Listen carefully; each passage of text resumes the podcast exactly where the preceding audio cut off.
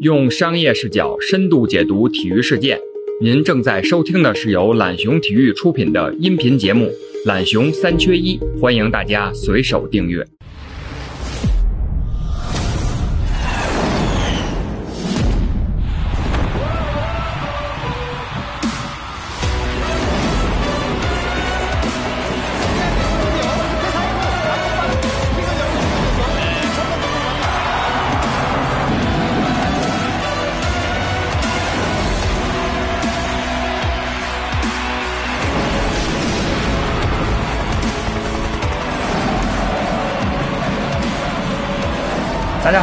欢迎来到懒熊三缺一，我是孙越越哥啊。五一过后啊，体育方面复苏的各种好消息接踵而来。韩国 K 联赛昨天已经重启了，德甲呢这块也比较确切的时间是五月十六号。而像中国最受关注的两个项目，足球和篮球，这两天也接连在央视的新闻一加一节目中，这个足协主席陈戌源跟篮协主席姚明分别对话了白岩松。回答了大量的外界关心的问题。另外，在美国 NBA 总裁肖华今天也按照计划给全体的球员开了大概一小时的线上电话会议。呃，这是联盟自三月十二号停摆之后首次召开如此规模的会议。国内外这个三个比较三个比较重要的对话，呃，这个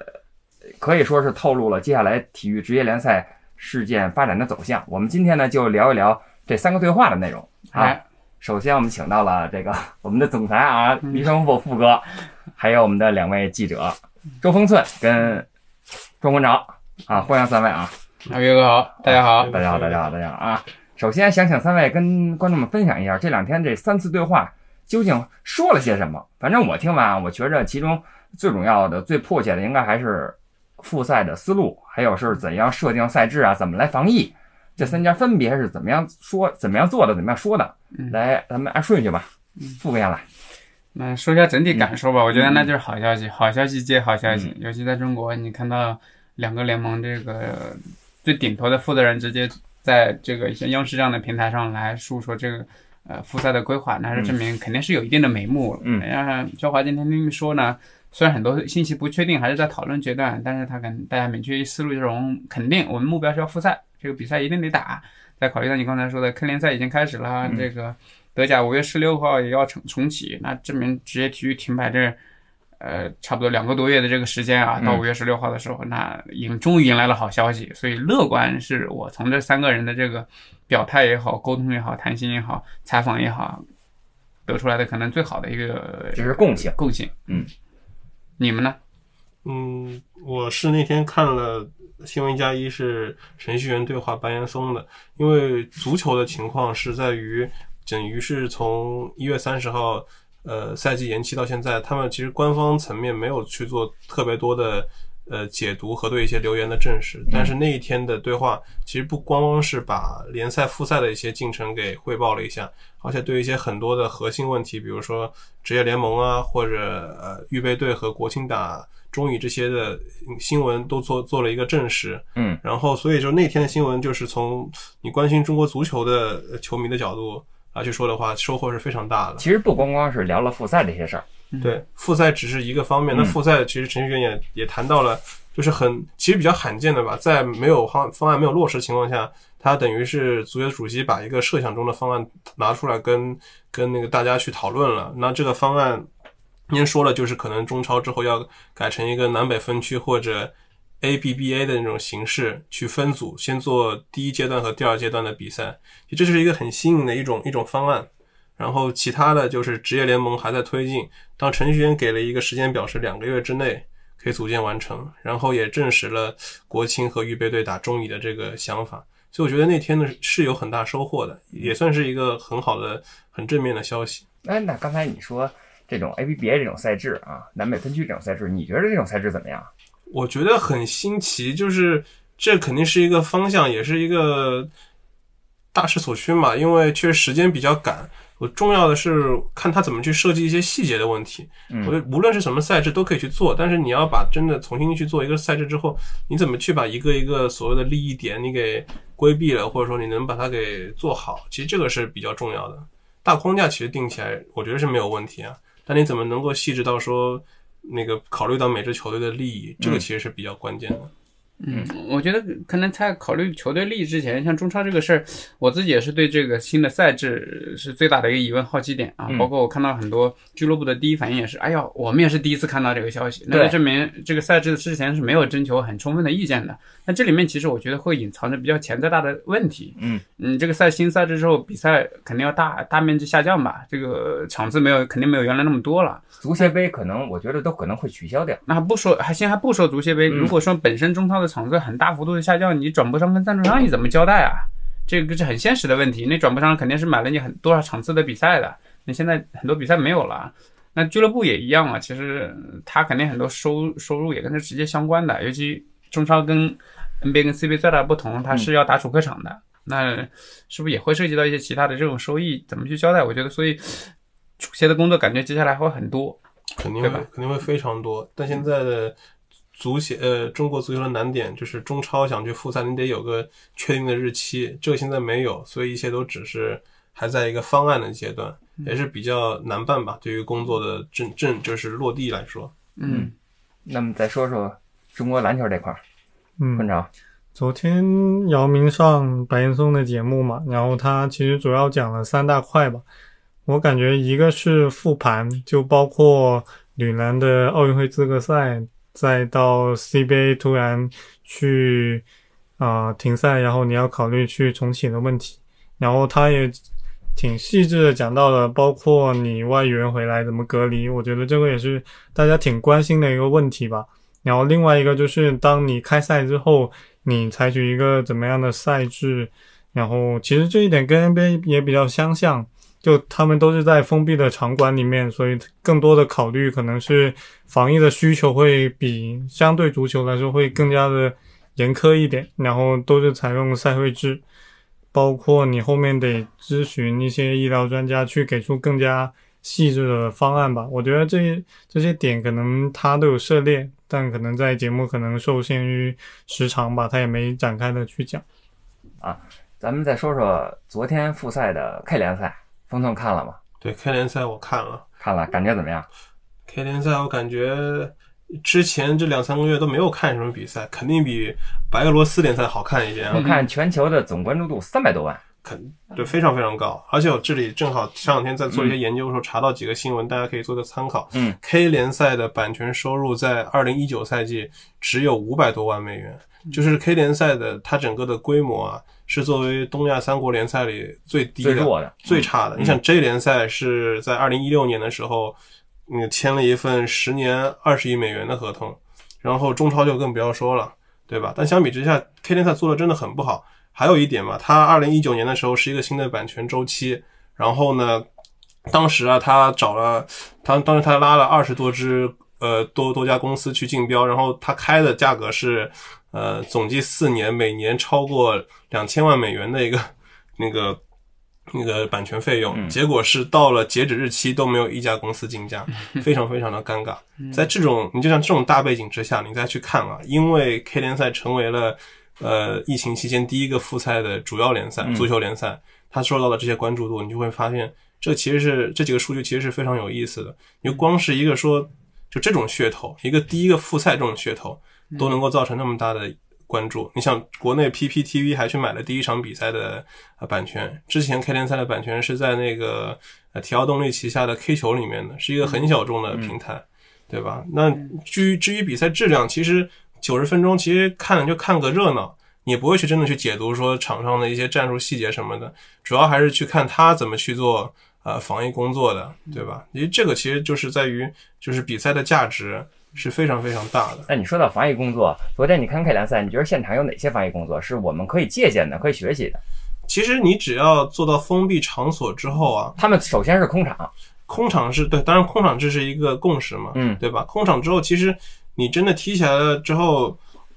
像足球，呃，像这种一是室外的运动，二是因为你这些那个现场的工作人员，所有的人员、球员啊、教练啊，包括在场的，你在在来之前，你已经做了很很严、很严密、很缜密的一个呃检检测了，嗯所以其实在这个区里面是相当安全的。然后我看到比赛的时候，其实比赛中也没有大家想象中会球员会有什么顾虑，他其实整个竞技竞技层面的质量是有保障的。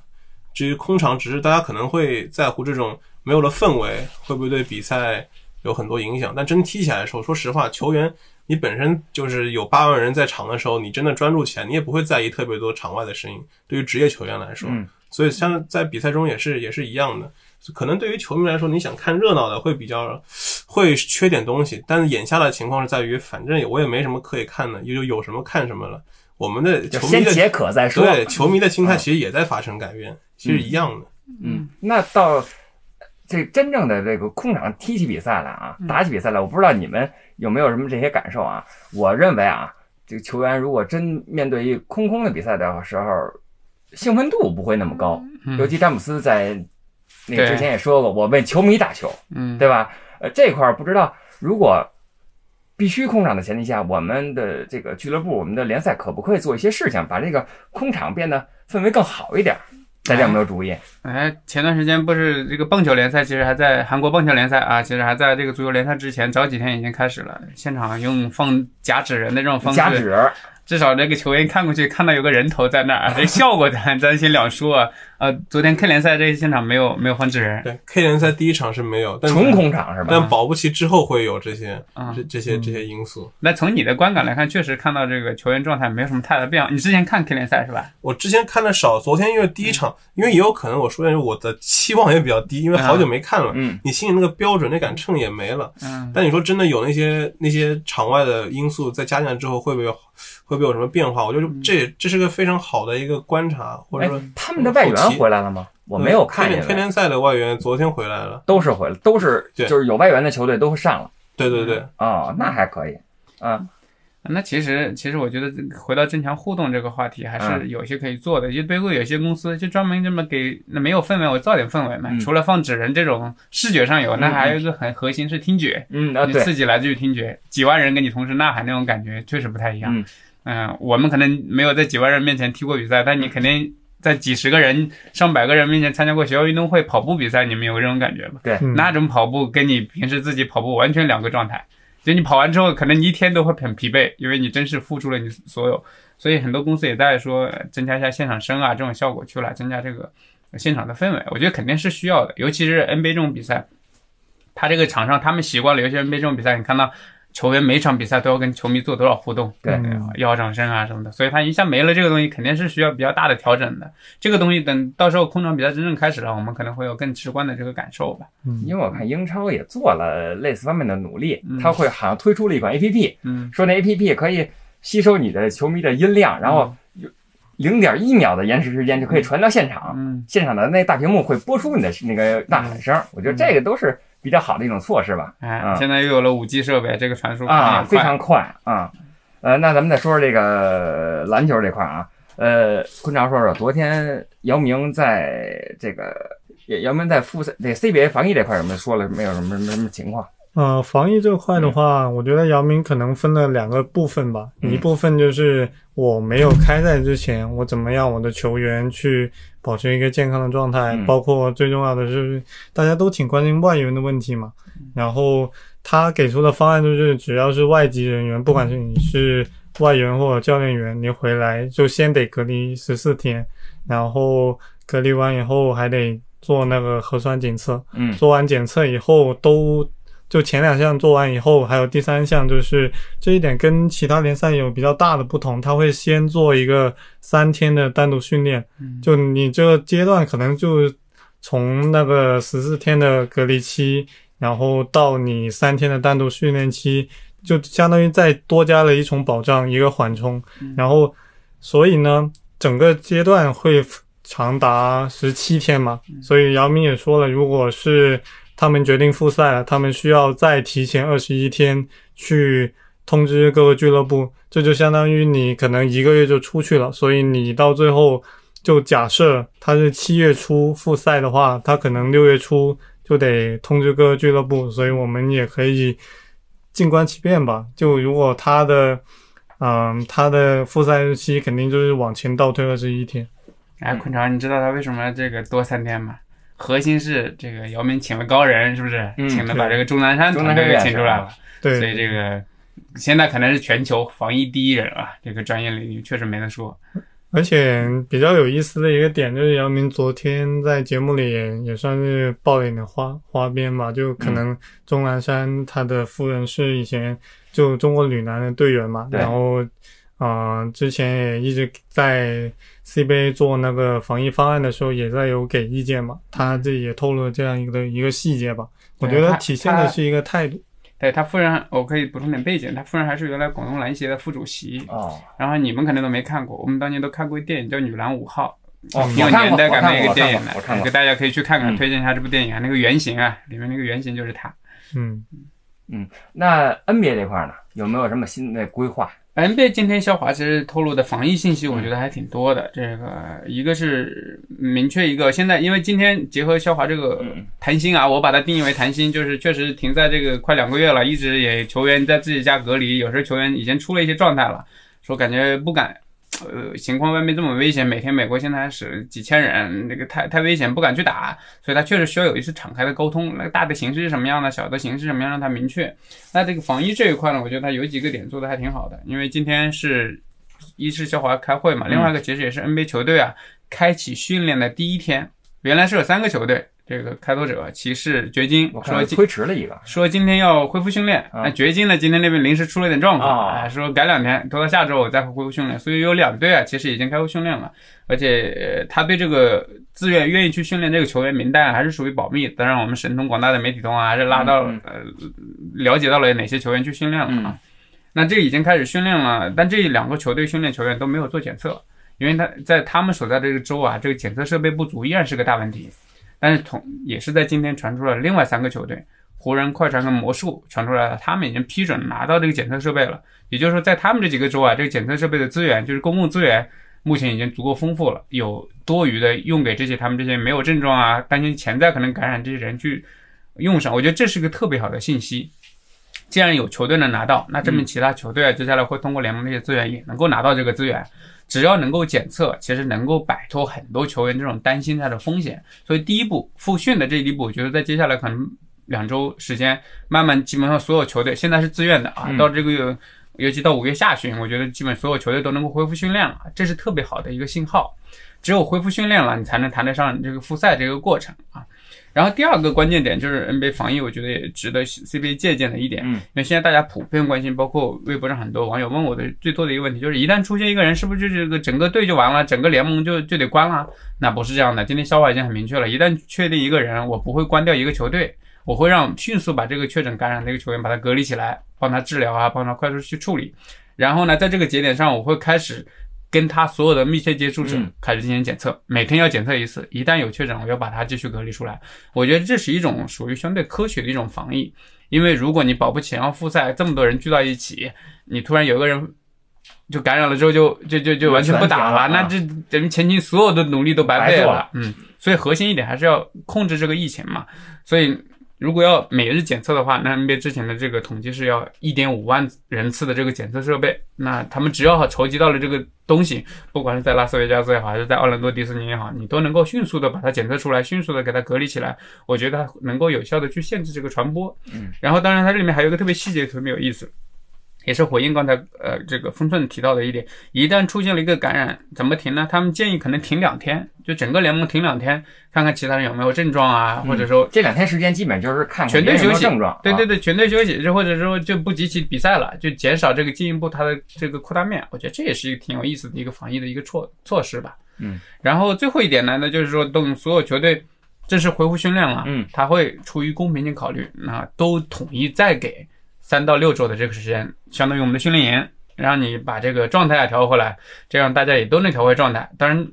本身会有一些不公平啊，就是你这个。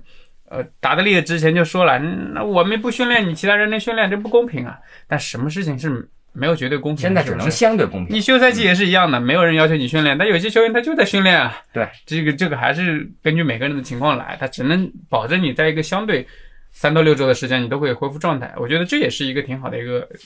一个一个方法嘛。像 CBA 也是给二十一天，那实际上刚才空空涛说了，是十四加三天是十七天的时间。那为什么二十一天呢？也给了你几天缓冲的时间。有些人可能几天几天到不了啊，嗯，他给出了一些这种人性化的这种处理手段，我觉得这些都是很好的这个处理方法。那么 NBA 在这个赛制上有没有改变？NBA 在赛制上今年也透露了一个很重要的一个信息，原来很多专家，包括我自己在这分析，嗯。那你要缩短时间的办法就是把原来七战四胜制的季后赛你变成五战三胜制，嗯，那至少一下就少打好多场比赛。至少平均要少打一场比赛，对，有可能还有两两场比赛，那能省很多时间来。嗯，那消化今天很明确了，那不行，我必须要优先保证我季后赛的产品质量，这个四轮七战四胜制这是一个底线，我不能破，我宁愿减掉前面的比赛，我也要保证这个，所以这也是很重要的一个信息。嗯，因为其实我们也能知道啊，呃，之前有呃停摆的时候有缩水的赛季啊，一一一二赛季，对，缩水了，有人都说缩水冠军。如果你再把这个季后赛所以说成变成单场淘汰赛，这拿出来的冠军确实可能就就会至少打一个大大的星号在他那冠军旁边，他也不希望这样的情况。所以我觉得这一点上可能也是值得 CBA 借鉴的嘛。昨天姚明好像也是提倡了三种三种方案嘛：一全面打完，这个所有这个比赛常规赛、季后赛都正常打完；第二，那缩短一下这个比赛场次；那最后如果实在要保，那我先保季后赛的这个。对，最后就是直接就打季后赛了。嗯，昆超觉得这种赛制，三种赛制，你觉着？三种赛制来看的话，你按现在这个情况，你想完整的打完几乎是不可能的事情了。那你要缩减的话，首两边其实 CBA 跟 NBA 都是一个态度吧，都是我宁愿把常规赛的场次缩短一点，然后去保一个季后赛。但我个人觉得，你直接打季后赛其实是特别不现实的一个情况。为什么？就打个比方，嗯你休息了三个月，然后突然让你去直接打，对抗对抗程度跟那个呃强度都特别大的季后赛，你的球员就算复训了，他打他可能复训，假设他复训了半个月，你马上把他推到打这样的一种比赛，他的受伤的几率会特别大。我们经常说球员就是一个体育联盟最重要的资产，那你现在把你最重要的资产。然后让他冒那么大的风险，就为了去把这个季后赛能够打完。那到时候如果真的有球员大面积的出现伤病的情况，那你这个联赛是停还是不停？嗯，我觉得这也是需要考虑的一个很重要的问题吧。你不能说我为了我为了复赛，为了赞助商，为了转播商，我就得用我可能未来几个赛季的观赏性去冒这样的一个险吧。嗯，所以 NBA 其实也考虑到这一点了，嗯所以他们目前考虑的一个形式就是，嗯、也是出于公平性考虑啊，让所有球队，比方说季后赛排到六六名以后的所有球队，我打一个短一点的锦标赛，这种这种形式，这个或者单场淘汰赛，我决出来，比方说五个队、六个队争一下那个最后两个席位这个呃问题，我觉得那个某种程度可能也能解决一些这种问题吧，嗯它有一些那种弹性在吧。昆超提到这个确实是现实，所以他之前给了可能三到六周。那不仅是可能训练嘛，给一些内部教学赛啊，或者两队之间这种友谊赛啊，肯定也是这种调的这种方式。嗯，那富哥，我问一下嗯，这个 NBA 是不是北美四大联盟里第一个开赛的，准备有可能开赛的？嗯，目前看，因为呃 NBA 它跟像 NFL 赛季还没有开始，它要到嗯九月上旬才能开始。嗯这个也不排除像 NHL 啊什么之类的其他这个比赛。呃，MLB 赛季还没开始呢，所以因为它是原来三月份开始的，嗯一直在往后推。嗯，嗯也不排除他们突然抢先一步吧，因为我们今天虽然 NBA 他讨论的这么多啊，是因为他总裁确实出来交心，谈了很多，暴露了很多信息。那我们不知道像 MLB 他这种，他其实这工作也做得很足，但是他只是他老大没有出来说，我们知道的信息可能有限，那他突然可能抢在前面也不是不可能。嗯，那他这么做，你觉得您觉得会对其他的这几个联赛有什么一些，就是就是一些影响吗？有他们会不会采取同样 NBA 这种措施去进行比赛，去进行防疫？嗯，我觉得肯定的，他们都肯定是在相互学习的，尤其在防疫抗疫这一块，包括他们也会关注我们 CBA 在做什么，也会关注 K 联赛已经做了什么。因为像之前的棒球联赛，我不知道 K 联赛之前韩国的棒球联赛 ESPN 是直播了的。然后对于一个特别热爱棒球的国度，这个这种唯一有的赛事，哪怕你差一点，就像分总说的，那我也得看。那所以肯定是会相互学习的。那至于他最后学习成什么样，或者说我会不会有什么改变，他因为每个运动还有自己的一些特殊性的嘛，他肯定还是会因地制宜的。嗯那咱们聊回中国啊，呃，除了这个这这个几个对话中，除了这个说复赛、说防疫的事儿，咱们还说了一些其他的问题。尤其白岩松问到的最重要的还是进行这个联盟改革是否对这些是否受到了这次疫情的影响，这就说说，冯总。其实职业联盟的那个推进啊，嗯从去年十月份开通气会到现在，我觉得受到疫情的影响，嗯倒还好，因为他在之前就就在做这个工作。说白了，就是你到一月初的时候，就今年刚开年的时候，嗯，本来原定计划是今年就要推上职业联盟了，但一直就没有。其实就是如果其实有没有这疫情，职业联盟的进度都是一样的。程序员那天也提到了，为什么没有呃在计划时间内把那个职业联盟组建起来？呃，简单的说，就是去年一开始的设想是职业联盟只是管中超的，后面他们改了一下，把职业联盟改直接管管做管理中超、中甲和中乙三三个级别的联赛，所以这个大方案等于是要重新去制定，这也是为什么要拖两个月的时间。但是，昨天那天程序员特意又强调了一遍，就是，呃，因为之前在四月份的时候啊，曾曾经有那个媒体就是，呃，传出来说职业联盟的进度呃停滞了，然后说是足协还是主导。但是那一天程序员前两天的时候就特意拿出来又说了，职业联盟只要一成立，足协是一定会那个把管理权给交交出去的。其实这些都是，但是这些其实到目前为止都只停留在口头或者说这种传传言之间的呃一些一些信息。就像程序员能拿能拿到的最权威的，也就是程序员那天去接受采访说了这些话了。所以说这些其实就是怎么说呢？就中超你作为一个职业联赛吧，很多时候你自己再去传递信息，或者说自己再去做一些改革的时候，你自己说的话，你的这个到底有可信度是多少，其实都会打到一个很大的问号。这也是一个现在眼下嗯比较大的一个一个现象吧。都已经不光是职业联联盟了，像那天程序员还他他那天真的辟谣了很多事情，也不或应该说是证实了很多事情，还有说打中乙的那事儿也是。对，其实那天争议最大的就是中乙这个事儿，就是对国青和 U 二三去打中乙，然后后来我看就看他播完之后，中乙的老板就发了一个联名书去反对去反对这事儿，说我们根本就不知情。嗯，是这个事儿你有没有什么了解？这个事儿，其实我的了解就跟大部分人一样，因为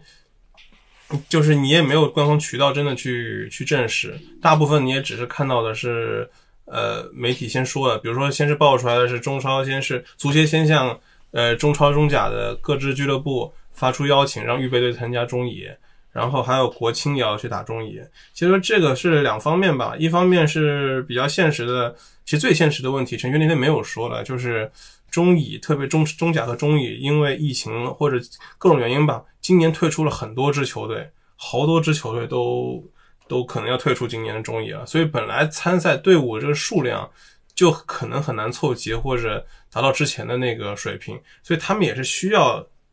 暂时去造出来一些球队，去把那个中乙这联赛给填充起来的。你要要了解这一点之后，就能明白为什么后面能想到预备队。反正预备队联赛本来也不是特别的关注度特别高，那又是现有的一现成的一支球队，把他拉到中乙来，等于是正好。然后那支国青的意义是在于，这支国青是要备战二零二四年奥运会的，对，呃，巴黎奥运会的，所以但他们现在就是跟其他中国足球的现状一样嘛，没有足够多的正式比赛去锻炼，就想到说把它扔进中乙去。其实这些逻辑都都逻辑这么看是没有问题对的，，但是很多问题是在于你怎么去真的细致的把这个规则给建立起来。这也是眼下其实中国足球这么多年很多的一个大的问题吧。你大方向你定的计划你你笼统的说出来，其实都没问题。可可是就是有些路都没有走通，就是因为你后面没有真的把它落实下来的一个很好的规划。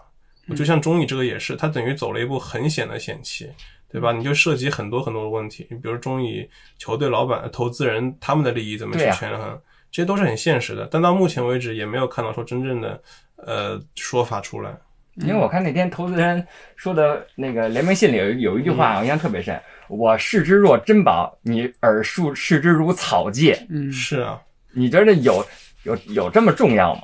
你对于很多中旅投资人来说，因为这说的很重了，因为我觉得，因为你要知道一点，就是在中国足球现在的环境里，大部分老板都是烧钱在玩这个东西的。对，你说难说白了，就是你跟有些老板、有些有钱人喜欢玩古董，有些人喜欢玩一些这个，都是自己的一个兴趣爱好。他这个就是一个消耗口啊，对吧？所以说，这是也也有个原因，就是你看为什么中超的复赛就这么说吧，就是五大联赛他们去做那个降薪的时候，和球员能够达成一些共同的一些共识啊和利益，因为对他们来说，大部分的五大联赛的俱乐部是靠俱乐部去赚钱的，他们的利益是绑在一块儿的。你要是没有比赛了，你球员的利益也也是在一起的。但中超有点不一样，或者中国足球有点不一样，因为中国足球里面俱乐部没有极致盈利的，甚至说都可以说没有盈利的，没有盈利本来就是靠老板的一个自己的喜好和自己的爱好去做事的。他的这个权力分配啊，不像其他一些比较成熟职业联赛那么的均衡。所以说，这种就中国足球的你的思路，呃，和别的不太一样嘛。也是一个特别有典型性、特别有意思的现象。就是在中国这些低级别的职业联赛，经常是会变成中国足协的实验田，对和为国家队服务的一种工具。对，所以你而且很多像中乙的老板，回到您刚刚的问题，就是嗯他们确实是喜欢这东西，这也是很好理解的嘛。每年都是自己投的钱，对？但是他们有没有那么多钱去买个中超的球队？对啊，那你说花个几百万也不少了，也不少。他们来说，这是自己自己的投入。就对于你来说，你这么不重视，或者说你是这么认为他的，肯定会心里会有会有一些会有一些不舒服，嗯，这是可以理解的。嗯，这个事儿我来从商业的角度跟你们掰开来来说一下啊，就是就中乙俱乐部这些老板们，他为什么生气？生气的核心点就是这个联赛，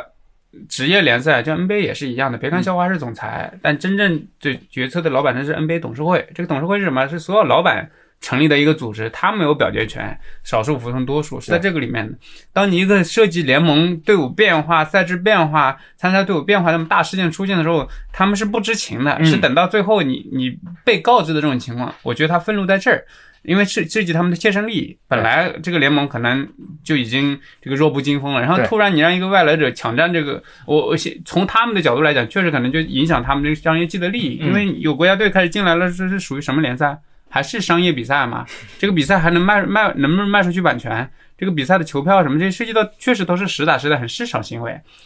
很百分之百的会影响他们现有这些投资人这个利益。本来就已经很多人不愿意玩了，投了这么多钱打了水漂，然后现在你还要来稀释啊，或者说影响干扰到正常的市场运营，所以我觉得他们是有有理由也应该去愤怒的。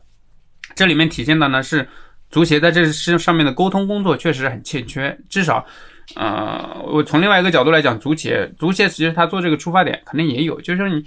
你你中乙这两年连年也亏损，其实也没有拉动多少球市，这些大家你们都可能投入啊什么的，但实际上带来给中国足球带来的东西，也没有培养什么可能很多的青训队员，也没有就是做自己的青训体系，也没有钱干这个事情。那与其这样，如果我的设想啊，他不是像职业联盟的改革是要把中中甲、中乙都含进去嘛？但他他们设想的情况呢，我是不是拿中超的一部分收入去去反哺你们，去带动你们？如果是这种规划，其实我觉得某种程度上也能说得清。那既然我要反哺你，那我要培养国家给国家培养球员，那也是一种方式。所以你如果既然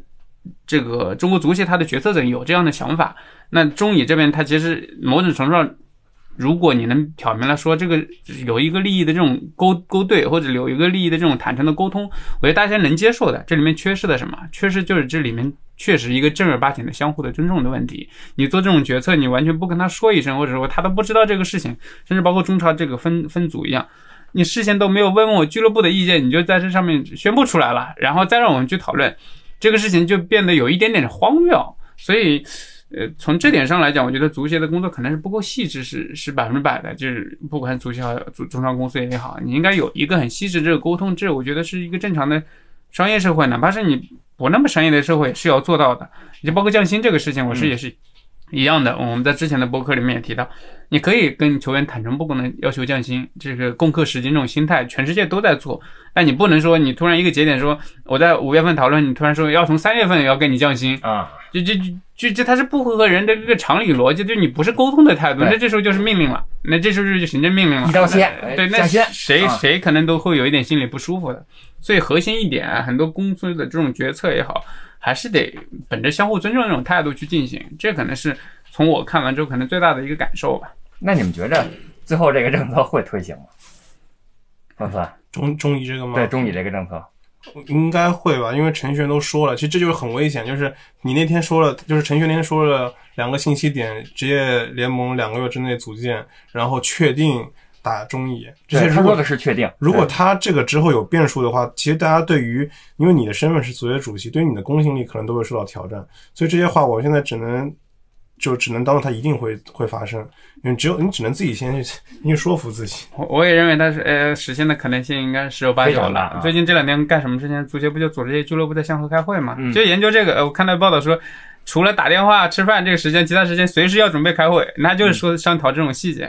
那所以这个节点就特别值得玩味了。那我们为什么就不能把这个会早一点点开完，然后你再去宣布这些事儿呢？所以，所以这就还是回到这个我一再一而再再而说的这问题啊，这本质还是要、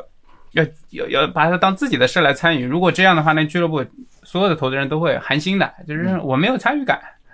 那咱们再说说 CBA 联赛改革怎么样？CBA 的改革，我觉得跟中超现在的改革最大的不同是，CBA 的改革很早就开始了，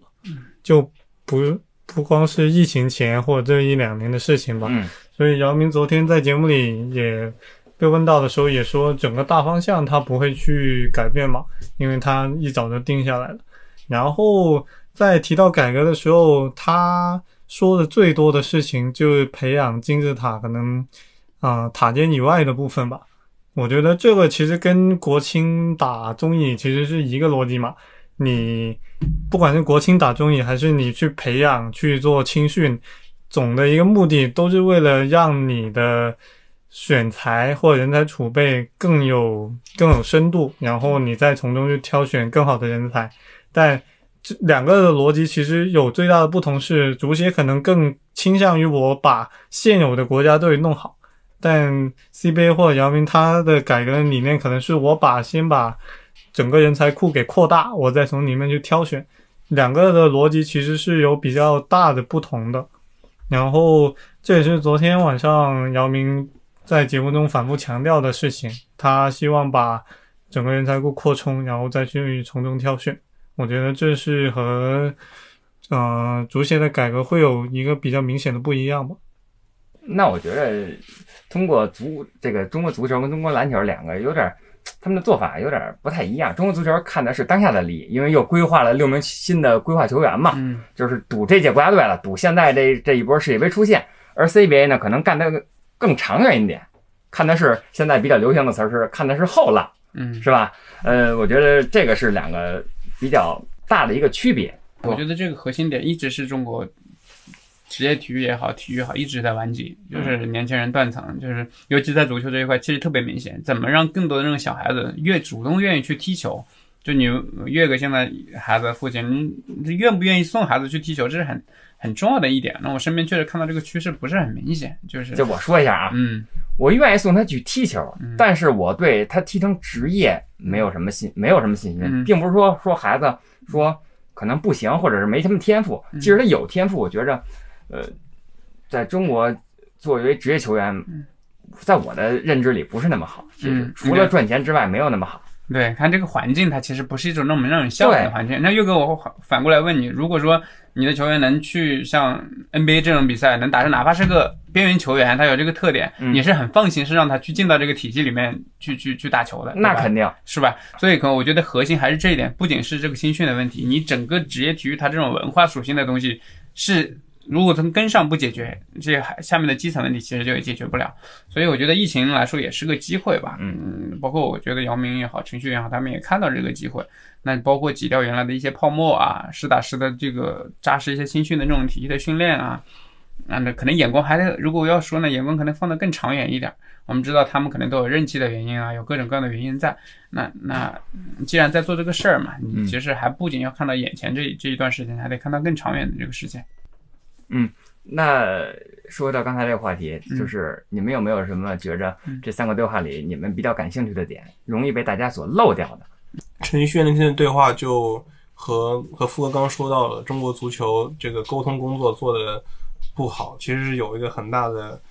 很很大的关联。比如说那天一开始，陈奕迅第一个回答白岩松问题是，呃，问中国足协这三个都在干什么。嗯就这件事就很有意思，因为你作为一个官方的机构，你你之前因为和外界的沟通都是闭塞的，其实就造成了这么一种误会，都不知道你之前具体的工作核心是什么。也另外另外一点就是程序员这几个月，他和 CBA 还不太一样。CBA 其实就是你那个虽然说姚明没有太多出来说话，但是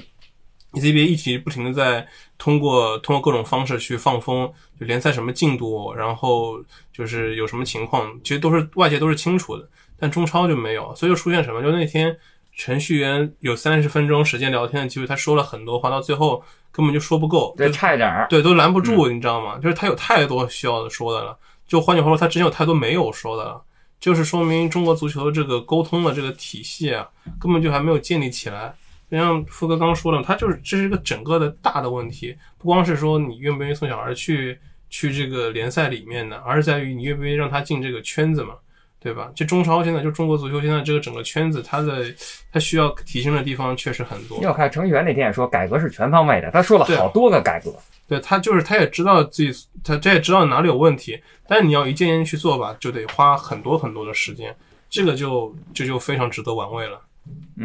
那坤达说说，嗯，总的来说，我觉得姚明昨天在节目上有种循序渐进的感觉吧。他一开始可能也有点紧张，到后面嗯放开以后就开始开玩笑，或者说啊、呃继续去更回答的更加自如吧。嗯。然后我注意到的一个点吧，可能到最后节目的最后，他提了一嘴啊。整个改革，他可能更加希望去挖掘社会的潜力，这就包括社会上的一些机构什么的，然后还有包括他其实一直在推动的体教结合嘛，我觉得这个其实是很重要的一个点吧，就能看出来，啊、你整个体系，包括你现在说你愿不愿意送孩子去踢球、去打球，到最后他能不能当职业，我觉得兴趣可能是第一要点吧。你首先社会机构给他一个尝试的机会，或者说你去体校，你继续去尝试能不能进进一步的去进阶，包括你 CUBA 或者说你传统体校或那种啊、体育局培养的队伍再上去啊、CBA 的球队，你整一个体系其实是如果能打通的话，你整个人才库自然就会扩充，然后到后面就是你自由的去选择你要不要去走职业的道路，或者说你继续回学校继续读你的大学，我觉得这是很重要的一点吧，就不至于说你啊、只有职业这一条路，或者说只有读书这一条路吧。我觉得是昨晚比较比较容易忽略的点吧，大家可能现在焦点都放在复赛或者说怎么样去打比赛，但姚明可能也在同时也在想他的改革其实也进行了三到四年了，他到最后到底要走到什么样的一个方向上，我觉得他也给出了自己目前的答案嗯。这个点说的特别好，我觉得它这个体教融合这一点肯定是未来的趋势。嗯，体育产业发展到现在，我我我们知道一六年、一四年十月份的节点，也就不到六年的时间。那这个节点也很明确的，你光靠体育人想把这个青少年体育培训啊，这个体体育专业体育这块打通是很难，一定是要把教育口打通。所以这也是姚明为什么到最后发自肺腑的说这么一句话，要把体育变成教育的一部分，要真正现在一些好的学校也往往这样。顶级的学校，这个教育资源好的学校，他会重视体育。那大部分学校它是不重视体育的，体育依然是可有可无，依然随时可以会被拿掉的。所以只有从根上，从教育口上把这个问题解决了，那将来才能改观。那我说完这个体教结合，其实我的呃刚才你说的肖华这个采访，我觉得还有两个很重要的信息，大家不要忽略了，这也是中超也好，CBA 也好，决策层我觉得在这方面做决策的时候忽略到的一点，就是肖华他们透露的 NBA 的这些信息，这个疫情会持续一年。就是，而且还预感到今年秋天可能会有第二波第二波潜在的疫情，这是很重要的信息。NBA 肯定不是他们自己这个几个高管坐在屋里想到的，他肯定是他身边那些问的那些专家啊，像美国钟南山啊这些人，他们咨询一圈得出来这个判断。所以呢，就 NBA 它基于第第二秋天有第二波疫情的情况下，它现在坚定要把下赛季的开赛日期挪到圣诞大战。这其实我也是我们嗯这个中超也好，CBA 也好，肯定要必须考虑的问题。尤其中超还正好在它这个赛季过程当中，万一你真踢着踢着之后又出现第二波疫情，你怎么解决这个问题？所以从这个角度来讲，程序员是不是也考虑到这个情况来说，把这个赛季可能缩短一点，少打点场次？可能他有这样的出发点吧，至少弹性足一点。将来如如果要再延长啊什么的，至少他能保证他的这个呃完整性。所以我觉得这个可能是肖华这一次表态里面我可能还想补充的一个内容吧。那三位觉着这个三家 CBA、中超跟 NBA 有没有什么共性？就目前看，就是这个三个对话里有没有什么共性？三个联赛有没有这个能找到同类项？一点是都比较乐观嘛，肯定是都乐观能复赛，对对都能复赛起来了。嗯，还有什么其他的？孟总，嗯，我觉得共性的话，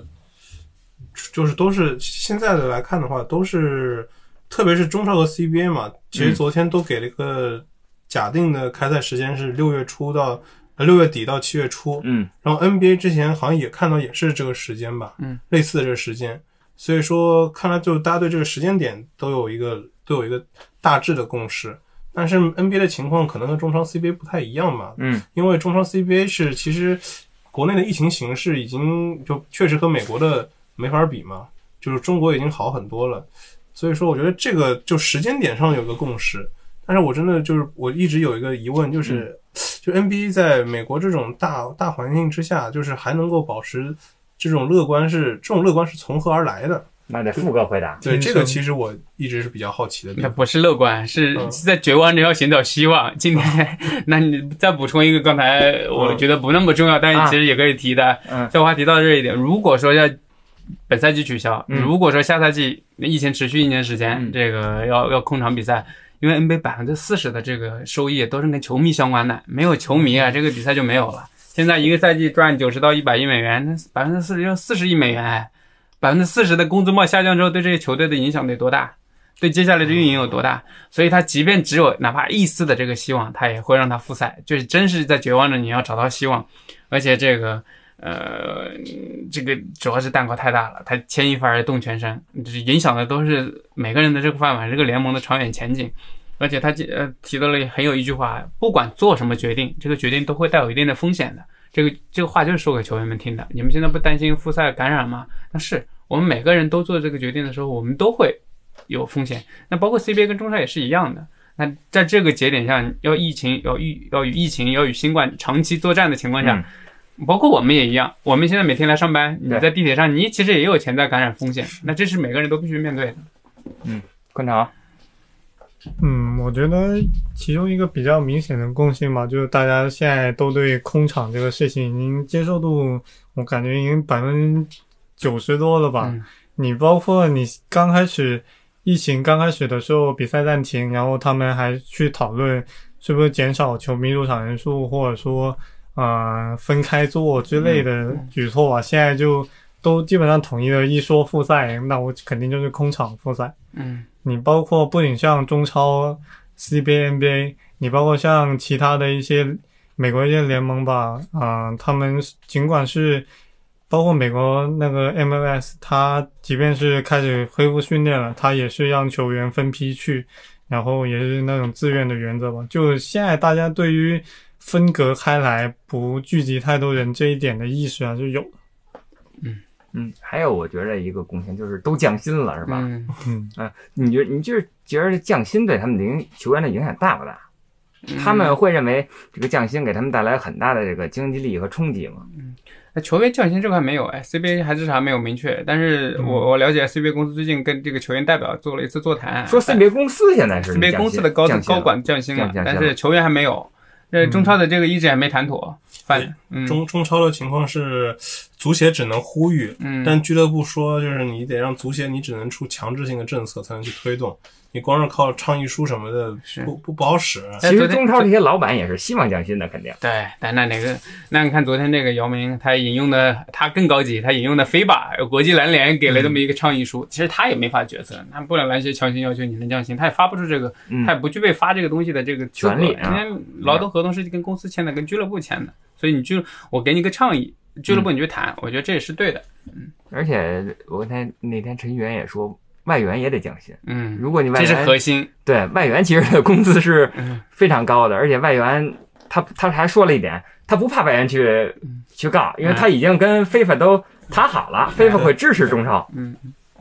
但是但是没辙，你这个降薪你就是，但是外援外援的虽然数量是大，但外援人数是少数啊，嗯，对吧？你要作为国内球员，你不会说因为你想让外援少少挣点钱，你你因为自己也少挣点钱，不可能。平时大家都不希望去去降薪，就降薪这个事情是能不谈，能避而不谈就不谈的，对吧？这是这是一个很大的一个情况。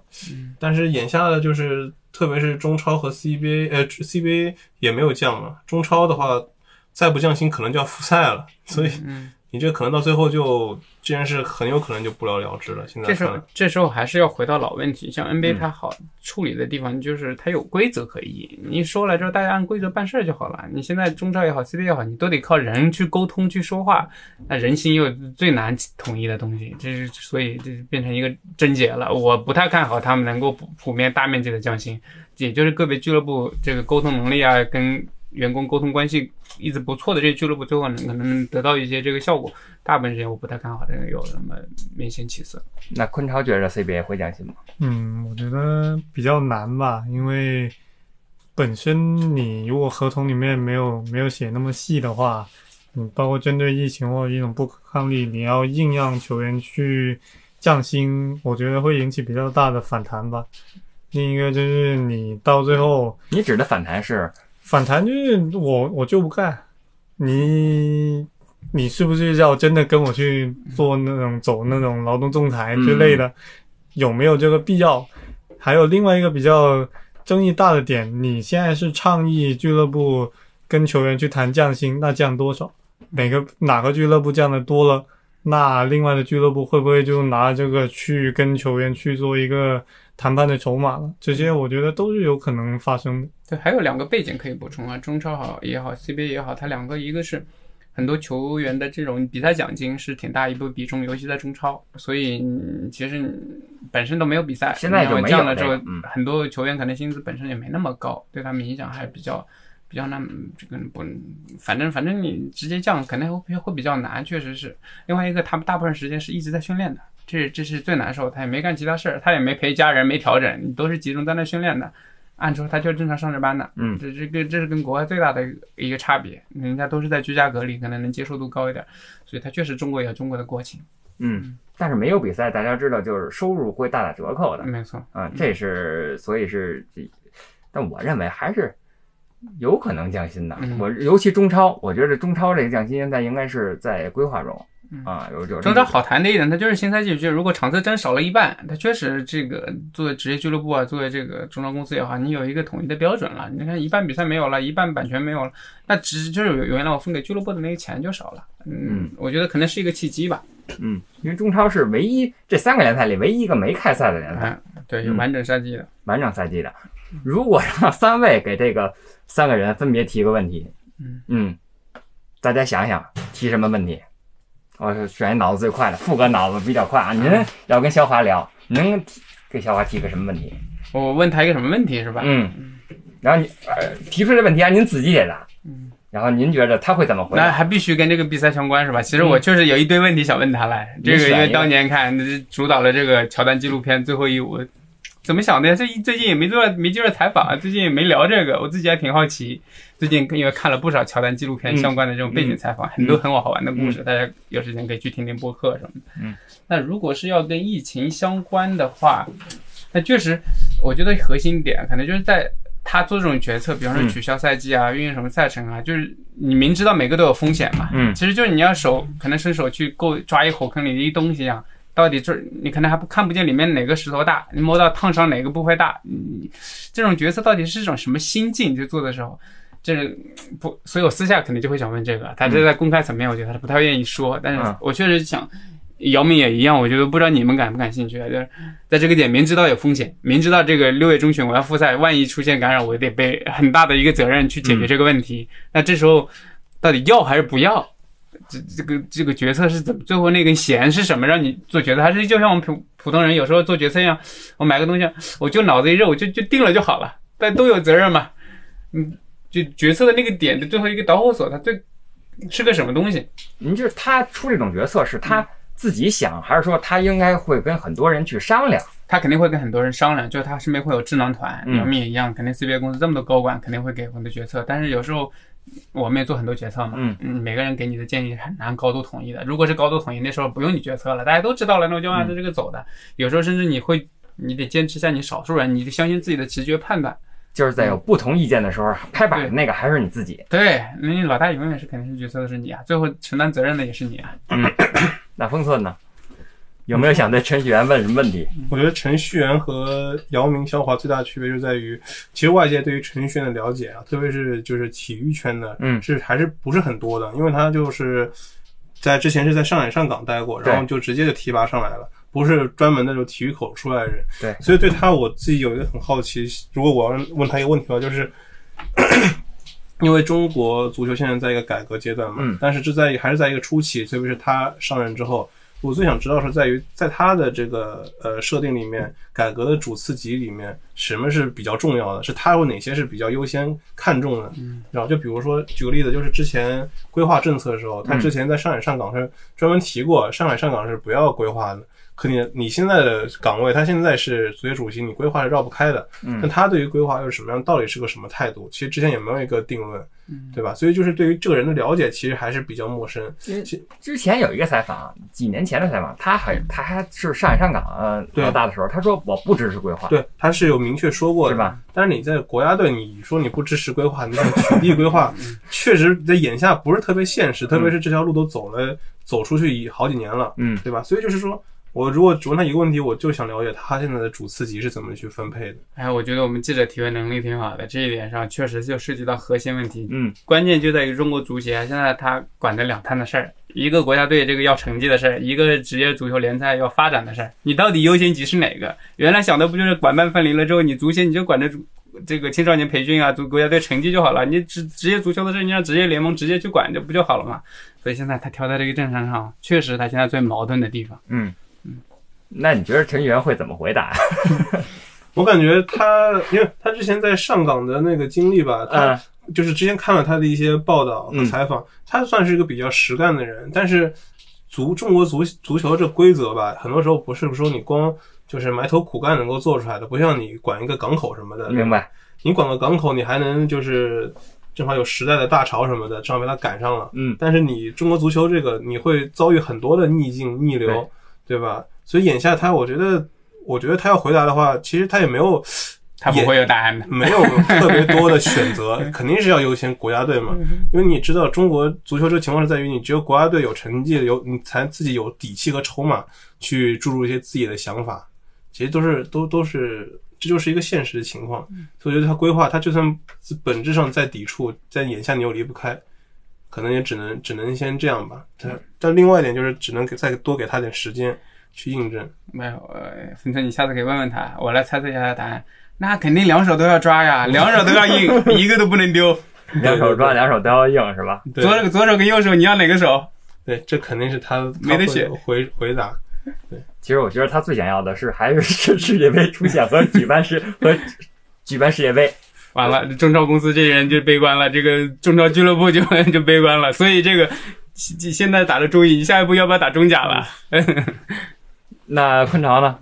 问姚主席什么问题？嗯我应该问他，就如果复赛了，嗯你有些球队有外援，有些球队没外援，嗯，那你要怎么去平衡？因为昨天也有人问了类似问题，好像。昨天就他、他讲的两个大原则嘛，嗯一是那个疫情，然后二是保证那个竞赛的公平性。我就想知道，如果有的队有外援，有的队没外援，是不是所有队都跟像打八一队那样，就把那个人次缩减，就仅此而已？我我其实挺想知道他到底怎么去平衡这个东西。这个我能我来帮他回答回答好，其实已经很明确了，我觉得这是中超跟 CBA 的一个共性，嗯他们已经很明确了，就是我们不会等外援，不会因为你外援回不来，我等你的时间，就是一旦我确定这个开赛能开赛了，我就开赛，那我时间给足你了，那你俱乐部没有办法把你的外援调回来，这其实就是你俱乐部当时选择的这问题了。但是他提到了一个特别好的解决方案，就万一我的外援回不来，那你们就用八一政策，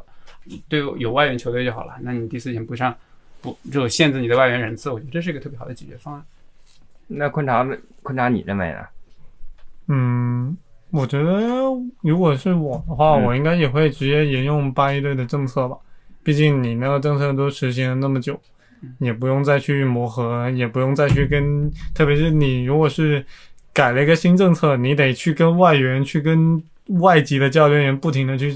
去讲这个事情，我觉得也挺麻烦。你就直接告诉他，我就是八一队那一那一套，你就直接用就好。嗯，好，那不管有多少风雨，有多少困难啊，疫情至少目前看是往好的方向走的，至少在中国这块是。呃，我们的联赛，我们的这个很多的生活都开始重启了。下礼拜周末就德甲看了啊，球迷真正的解渴的水来了，大家今天还有哪场比赛呢，哎，姚姚主席昨天的大广告、我都不知道，这个多谢姚主席这个打了一大广告。对比赛都来了啊，大家尽情看起来吧啊！好嘞，这期懒熊三缺一就到此结束了，拜拜。拜喽。